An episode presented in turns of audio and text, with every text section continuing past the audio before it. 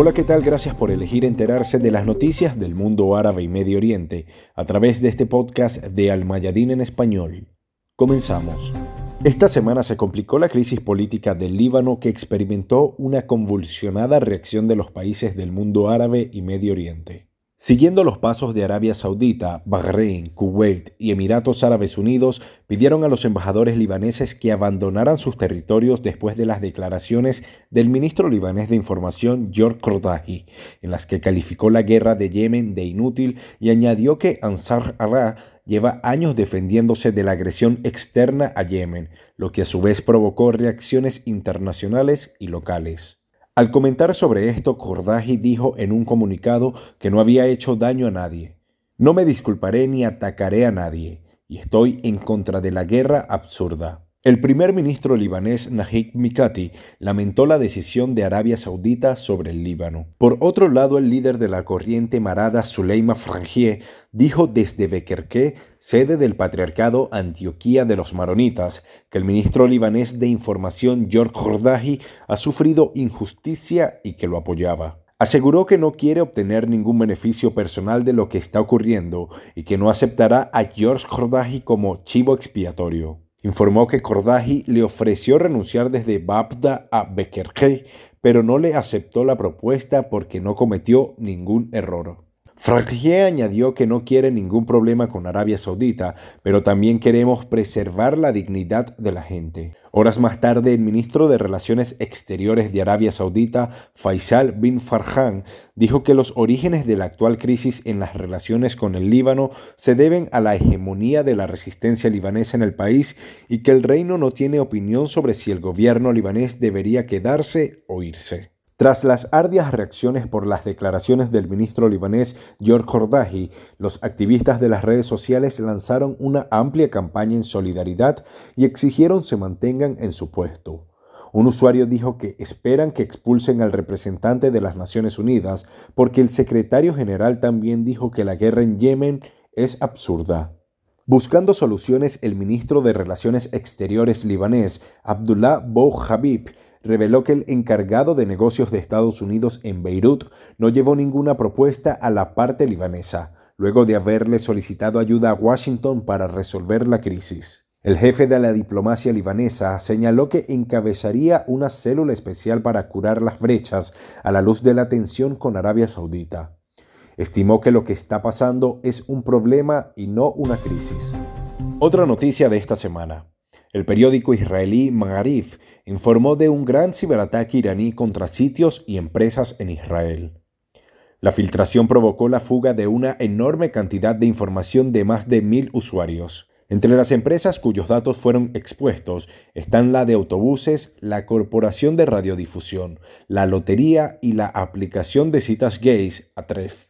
Según resalta el medio, los iraníes piratearon los servidores de una empresa israelí para construir y almacenar sitios web. Expertos locales estimaron que es la mayor operación de sabotaje contra la privacidad en la historia de Israel.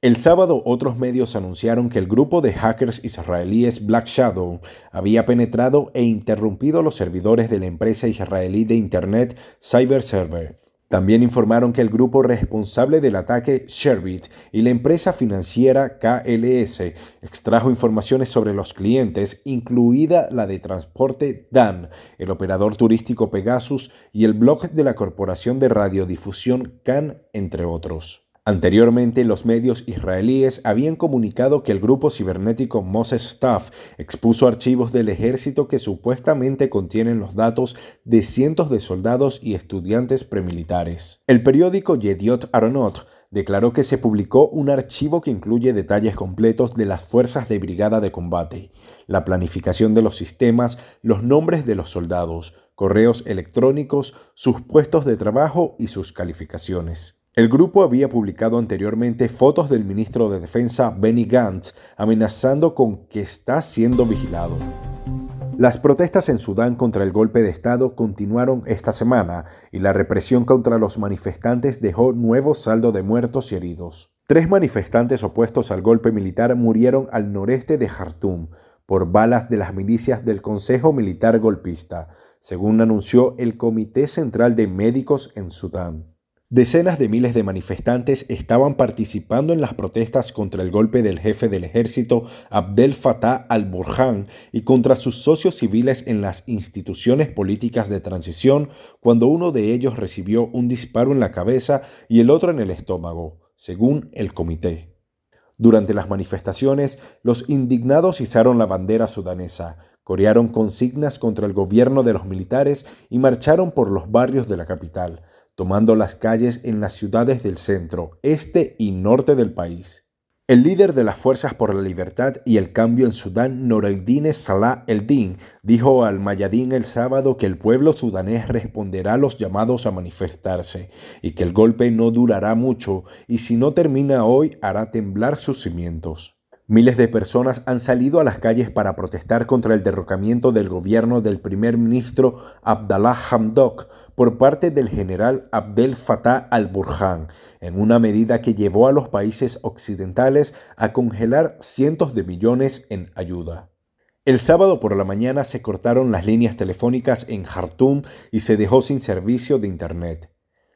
Se desplegó el personal de seguridad en las calles de Jartum y se cerraron los pasos del Nilo que conectan las zonas de Jartum. Estas fuerzas también establecieron puestos de vigilancias a lo largo de las principales vías, donde se realizaron registros aleatorios de peatones y automóviles. Robert Firewater, enviado especial del Reino Unido para Sudán y Sudán del Sur, declaró que las fuerzas de seguridad deben respetar la libertad de protesta de los sudaneses. Por otro lado, la secretaria general adjunta de la ONU, Amina Mohamed, alertó en el Consejo de Seguridad sobre tendencias preocupantes en todo el continente africano, en medio de un contexto de violencia y conflictos armados. Otra noticia. El canciller iraní Hossein Amir Abdullahian dijo que tiene serias dudas sobre las intenciones de Washington con respecto a las negociaciones nucleares. Aseguró que están discutiendo la forma de retomar las negociaciones y que hay una forma sencilla de volver a las negociaciones, y es acordar volver al punto en el que se retiró Trump. Que si hay una voluntad seria en Estados Unidos de volver al acuerdo nuclear, no hacen falta todas esas negociaciones en absoluto.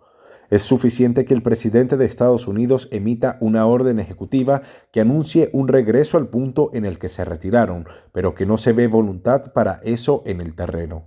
El canciller iraní confirmó que Washington quiere continuar con una gran parte de las sanciones impuestas por Trump a Irán, y eso no es aceptable.